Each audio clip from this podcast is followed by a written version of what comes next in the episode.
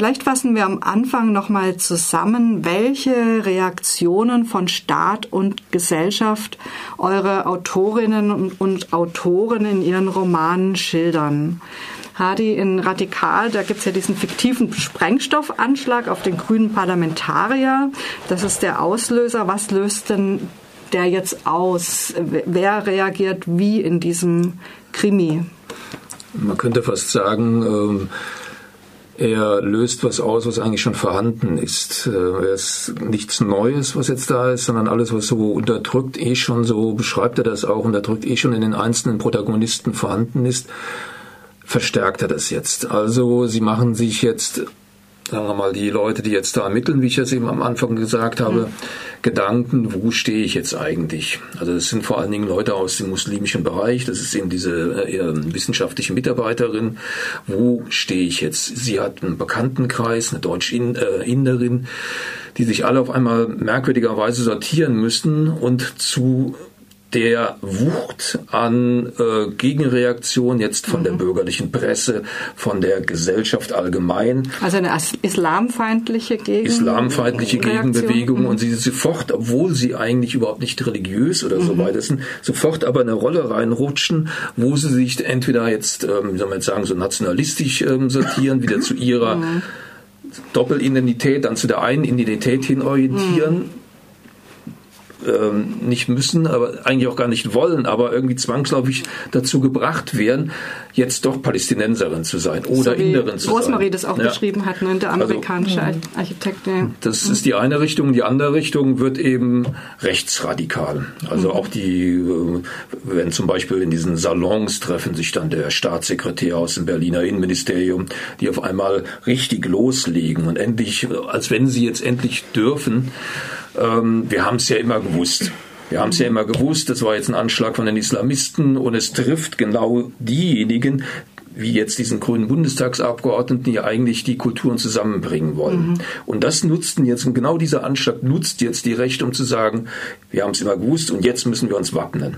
Das mhm. kommt uns auch merkwürdig bekannt vor. Ja.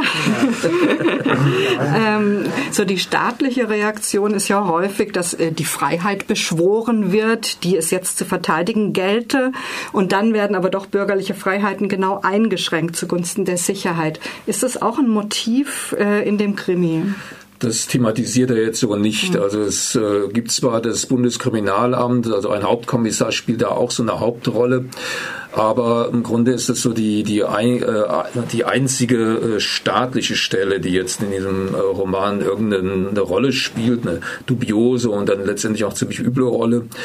Ansonsten wird die Presse eigentlich so als gesellschaftlicher ähm, äh, Impulsgeber mhm. oder Gedankengeber so in den Mittelpunkt gestellt. Also da, was da jetzt so diskutiert wird, vor allen Dingen in diesem Magazin, das ist so für ihn wichtiger, als dass er sich jetzt da, äh, da werden keine Gesetze erlassen. Also der, einmal tut er eben, das war ja ein Bundestagsabgeordneter, ähm, kommt der Bundestag zusammen zu einer Trauerfeier und so wie er das beschreibt, äh, will sowohl die Regierung wie auch die Abgeordneten das möglichst schnell alles weghaben, damit sie ihre normalen Geschäfte weitermachen können. Also eher umgekehrt, als wenn der, die sozusagen die staatlichen äh, Impulsgeber möglichst wenig damit zu tun haben mhm. wollen. Tagesordnung ist gut, da wollen wir weitermachen. So wird es eher in dem Roman ähm, kurz angedeutet.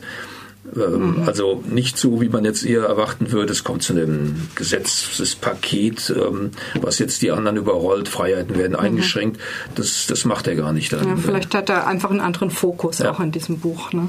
Wie ist das denn, äh, Tommy, bei John Le Carré.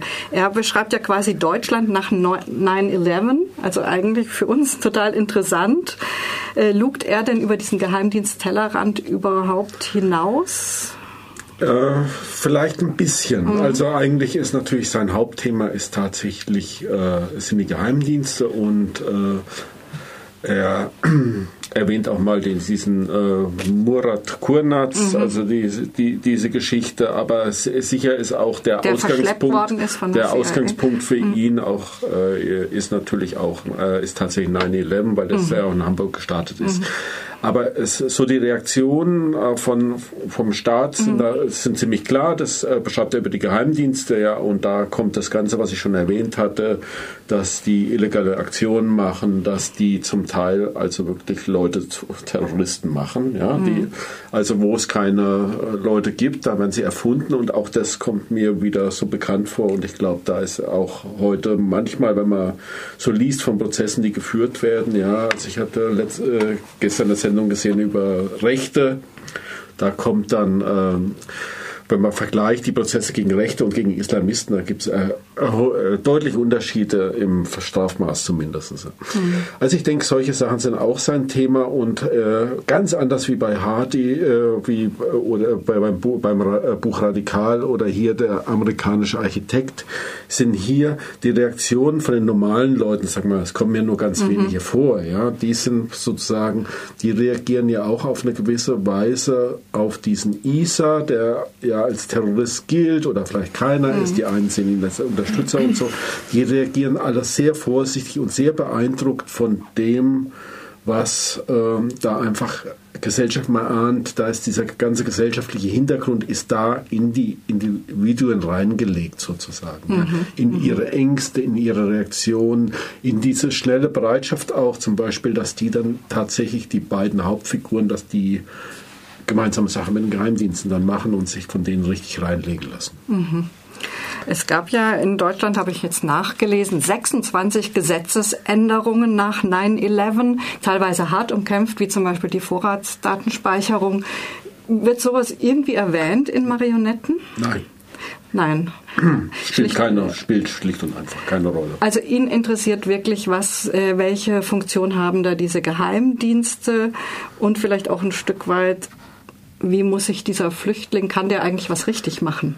Dieser Isa. Ja, ja dieser Flüchtling, genau. Äh, also indem er offen lässt, also bis zum Schluss, man wird es, wir werden, als Leser erfährt man es tatsächlich nicht. Mhm. Er, könnte auch Terrorist sein, ja. Mhm. Er könnte, er kann aber auch nur einfach einer sein, der Medizin studieren will in Deutschland, ja. Also das Einzige, was an ihm eigentlich unnormal ist, ist, äh, dass er so viel Geld hat. Ja, das mhm. ist das einzig Unnormale. Sonst verhält er sich halt, äh, wie man sich wahrscheinlich verhält, wenn man fremd irgendwo ist. Also er ist ein bisschen komisch. Mhm. Jedenfalls, er ist gläubig und er, er wirkt so ein bisschen komisch und er kommt einem nicht nah. Aber ich finde das echt äh, eigentlich so im Nachhinein immer toller, dass er das genau so macht, ja. Bei einer Identifikationsfigur, mit dem ja. könnte man diese Story gar nicht erzählen. Man muss es offen lassen. Um ja. diese Story zu befördern, muss man offen lassen, was ist das eigentlich für einer. Ja, und, und auch um die Projektionen vielleicht zu schildern, die alle auf ihn äh, gerichtet sind. Ja, ja, und auch die Härte dieses Geheimdienstes, die im Endeffekt auch nichts wissen, ja, aber die ihn halt einfach knallhart eigentlich zum Täter machen. Ja. Hm. Noch eine Sache kurz nachgefragt. Marionetten, das ist ja so ein beliebtes Motiv der Verschwörungstheorien. Es ist meistens für ein ganz einfaches Weltbild alle hängen irgendwie an Strüppen und dann wird gibt es einzelne Menschen, die ziehen. Würdest du sagen, es hat so einen verschwörungstheoretischen Touch, dieses Buch? Oder? Nee, würde ich gar nicht sagen, ja. weil äh, dann müsste man noch, äh, dann müsste er wieder die Verbindung ziehen so nach oben, ja, also ganz ja. nach oben in die Spitzen der Politik und so. Ja. Das macht er nicht, sondern er beschreibt eher so eine äh, Verselbstständigung von so einem Agenten und äh, Spionageapparat, ja, mhm. die, die was die an Scheiße bauen, das machen die teilweise und das glaube ich, da ist auch was dran. Ja, das hat man auch beim NSU-Komplex und so gesehen. Das machen die tatsächlich ohne Auftrag. Mhm. Also das sind Verselbstständigungstendenzen praktisch. Und er beschreibt es eher so und das finde ich eigentlich ganz angenehm. Ja, also mhm. ich, äh, das andere ist oft, äh, manchmal wird mir da zu viel auch äh, wirklich ja. Verschwörungstheorie betrieben. Ja mal so ein bisschen ähnlich hier, wo die Geheimdienste drin vorkommen. Ähm, also die verschiedenen Geheimdienste bekämpfen sich gegenseitig, die es da gibt, Verfassungsschutz, BKA, und sie bauen viel Scheiße dabei. Also das ist sozusagen auch eine Grundelement an dieser, dieser Handlungsgeschichte, dass der eine Kommissar äh, eine ziemlich große Scheiße baut und daraus sich eben was entwickelt. Also das äh, steckt hier auch so drin. Und jetzt im Vergleich auch mit den Marionetten äh, fiel mir jetzt gerade ein, im Grunde ist jeder, der hier irgendwie handelt, manipuliert wiederum andere. Nicht so als ein zentrales Element, dass da irgend so, ein, so eine große Verschwörung ist, mhm. irgendwo sitzen fünf Leute, die irgendwie alles organisieren, sondern jeder auf den verschiedenen Ebenen, die da existieren, äh, manipulieren wiederum andere und äh, lösen wieder bestimmte Handlungen aus, die aber dann gar nicht mehr kontrolliert werden können, mhm. auch nicht mehr von denen, die sie ausgelöst haben. Also es ist eine ziemlich verworrene, ähm, unangenehme Situation. Hört sich letztendlich gespenstisch an, aber ich würde gerne noch zum amerikanischen Architekt kommen. Ähm, welche Dynamiken schildert Sie denn da in den Reaktionen von Staat und Gesellschaft? Da geht es ja um diese Auseinandersetzung um den Ground Zero. Ja, also äh, es ist eigentlich ähnlich wie ein Radikal. Das ihr Thema ist eigentlich schon auch, was macht eigentlich, welche Rolle hat die Presse äh, bei diesem Polarisierungsprozess, der stattfindet, nachdem der Name äh, bekannt wird, äh, also dass es halt ein Muslim ist und äh, die Rolle der Presse ist, dass sie das natürlich hochputscht bis zum geht nicht mehr, als, als äh, unguter Vervielfältiger von äh, den ähm, unterschiedlichsten Meinungen äh, fungiert. Und äh, dieser Prozess, diese Debatte, die dann in der Gesellschaft äh, entsteht, wird ja durch die einzelnen Figuren, sie hat relativ, ein relativ großes Figurpersonal äh, in ihrem Roman, äh, verdeutlicht. Also jede Figur spiegelt im Grunde genommen ähm, so eine Meinung wider. Also und aber die Figuren selber sind die sind nicht statisch, bis auf, bis auf die Journalistin, die also wirklich in ihrem Klischee verharrt, also von einer sensationsgeilen äh, Reporterin, ähm, die wirklich tatsächlich über Leichen geht. Das ist tatsächlich so. Äh, die anderen Personen äh, durchlaufen tatsächlich eine Entwicklung. Also man muss sich einfach vorstellen, was passiert mit jemandem, der hört, okay, da ist jetzt mein, mein Mann umgebracht worden von Islamisten und jetzt baut ein, ein Moslem, ein Angehöriger äh, der, äh, der, dieser Religion diese Gedenkstätte und das spielt sie durch. Das spielt mhm. sie wirklich durch. Auch bei den äh, diesen liberalsten Befürwortern oder sowas kommt dann ein Prozess zustande, eine Verunsicherung und ich finde, das macht sie ziemlich genial. Diese ähm, der Staat kommt eigentlich in dem Sinn nicht vor. Er kommt in, in der Figur der Gouverneurin vor, die auch liberal, aber kurz vor der, ihrer Wiederwahl steht und natürlich äh, dann in dasselbe Horn bläst wie so im Grunde genommen die Mehrheit der Leute. Es geht nicht, dass hier ein äh, Moslem eine Gedenkstätte baut auf Ground Zero mhm. in der Hoffnung, dass sie wiedergewählt wird. Also nur insofern, ich meine, sowas kennt man ja dann auch äh, von unserer jetzigen Situation. Äh, also der Seehofer, der dann äh, eben auch solche Töne anstößt. Mhm. Interessant finde ich es ja schon, dass alle drei Romane dem Staat so wenig Bedeutung beimessen. Ja. ja so wenig, also ich denke, sie haben ihre Gründe und vielleicht sind diese Dynamiken, die alle drei mhm. Romane ja schildern, diese innere Handlungslogik, die zu entstehen scheint, wo man gar keinen Staat mehr braucht sozusagen, vielleicht tatsächlich bedeutsamer. Ja. Ich glaube, äh, wenn man gerade über Gesellschaft spricht, mhm. dann ist es äh, ja auch äh, was hier in den Romanen doch äh, bei allen drei irgendwie auftaucht, ist, dass der Druck aufs Individuum in polarisierten ja. Zeiten wächst. Und das mhm. finde ich also am eindeutigsten ist natürlich bei äh, Amy Wald, Waldman, wo der Druck äh, dann halt immens ist und äh, ich möchte dieses Buch unbedingt lesen, weil ja. ich finde, das ist, äh, hört sich total interessant an. Aber du hast es auch geschildert in Radikal und du auch eigentlich, ja, ja, weil der, er muss sich ja, Isa muss sich ja auch irgendwie positionieren, oder? Ja, ich oder? Isa vielleicht weniger, aber die anderen auch, mhm. die ihm unterstützen zum Beispiel, genau. die, die, sind da auch nicht frei davon. Mhm. Ja, wenn auf einmal die Geheimdienste kommen, müssen sie eine Entscheidung treffen, entweder pro Isa oder sie machen das schmutzige Spiel mit und beide entscheiden sich fürs schmutzige Spiel. Ja, ja, ja. Mich würde mal interessieren, in der Realität, da gibt es ja auch vernünftige Menschen, wie uns zum Beispiel, wie wir, die versuchen, dieser Angst- und Sicherheitsgesellschaft was entgegenzusetzen. Wie ist es in euren Romanen? tauchen wir quasi auf ja, und haben wir was entgegenzusetzen. Also tauchen Leute auf, die da wirklich stringent was dagegen tun gegen diese Dynamiken? Also witzigerweise ist es jetzt bei mir tatsächlich eine sehr junge... Bei Amy Waldman? Bei Amy Waldman, in dem der amerikanische Architekt, äh, die äh, eine Illegale aus äh, Bangladesch, deren äh, Mann auch illegal bei den Putztrupps waren in der in dem äh, in den Zwillingsturm und da eben ums Leben gekommen ist. Ähm, sie hat eine pfiffige Anwältin bekommen und hat äh, Schadensersatz bekommen und sie kann kein Englisch. Sie muss immer äh, alles übersetzt bekommen, ist so in so dieser ähm, in dieser Gemeinde in New York lebt sie da auch ziemlich behütet. Und die geht halt eben auch zu der, dieser öffentlichen Anhörung und kann dann einfach, hält es dann einfach nicht mehr aus und sagt im Grunde genommen, also das, was, was wir auch sagen würden. Ne? Also, dass das ja völliger Blödsinn ist und äh, bringt das eigentlich auf den Punkt und wird dann hochgejubelt äh, mit, äh, also mit dieser Meinung geht dann aus dem äh, Saal raus und dann stürzt sich die Presse auf sie. Und das ist eben, also man könnte meinen, okay, Amy Waldman äh, hat in dieser Figur jemand gefunden, der praktisch so dieses versöhnliche Ende mhm. äh, also äh, konzipiert. Mhm. Aber das ist leider nicht so. Ah, okay. Aber das erzähle ich jetzt nicht. Vielleicht ganz gut so. Ja. Ähm, also der Gutmensch in dem, Rom, also in dem Roman Radikal ist eigentlich das Terroropfer.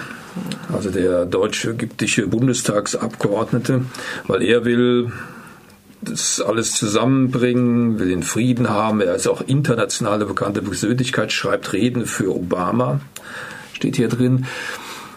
Er hätte am ehesten diese Position, aber auch nur deswegen, weil er sie im Laufe des Romans sozusagen nicht mehr anders beweisen muss. Ja.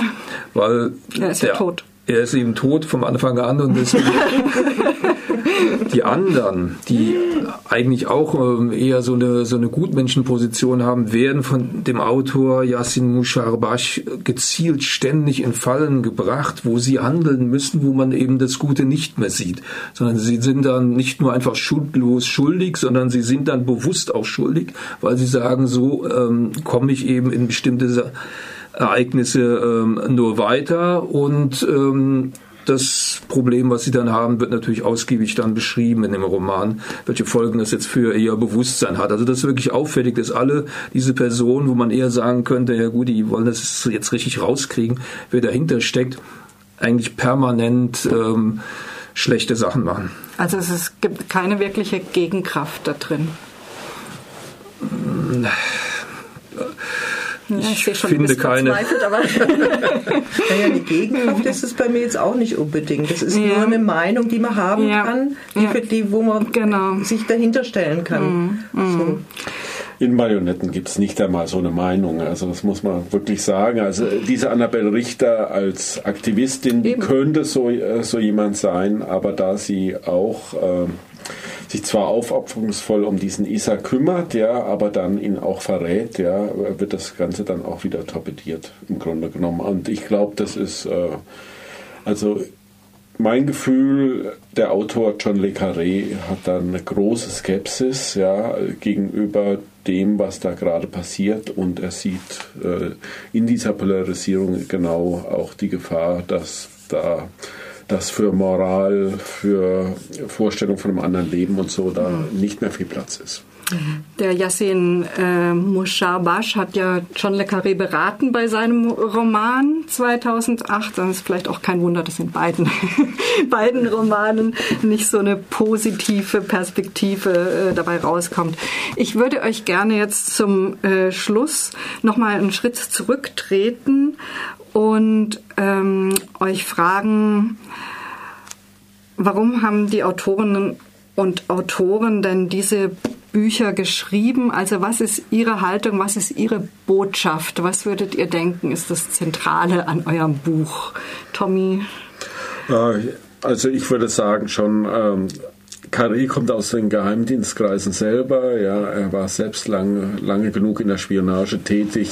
Er kritisiert hier eindeutig und in erster Linie kritisiert er einfach mal den, die, Geheim, die Verselbstständigung der Geheimdienstapparate und vor allem kritisiert er die US-Praxen, äh, die, äh, wo unter anderem Gefangene einfach in irgendwelche Drittländer geschafft werden, um sie dort umso gnadenloser foltern und schlecht behandeln zu können.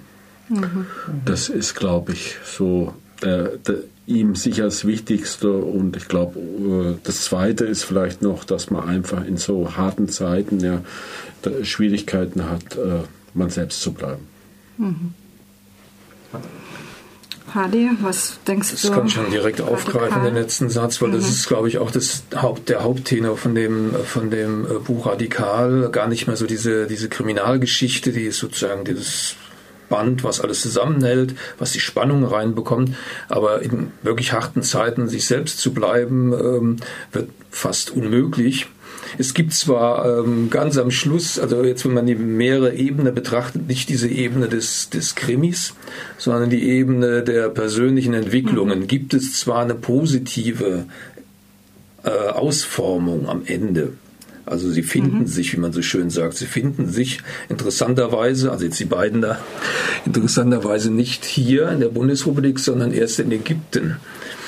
Das liegt daran, äh, der Deutsch-Ägypter war natürlich verheiratet und seine Frau und die Kinder gehen dann nach dem Anschlag nach Ägypten zurück und dort findet dann im Grunde so eine so eine fast so ein Märchen statt, kann man sagen, wenn man die ganze mhm. Geschichte vorher gelesen hat, wo äh, jede Persönlichkeit, die ein bisschen ähm, Selbstvertrauen hat, eigentlich immer wieder gebrochen werden muss, damit eine bestimmte Sache weitergeht, wird am Ende dann doch wieder gesagt, äh, es gibt eine Chance, dass man äh, doch eine bessere Welt bekommt, wenn man also das ist eigentlich so eine, so eine wirklich eine positive Variante, die mir jetzt einfällt, wenn man äh, alle Grenzen überschreitet.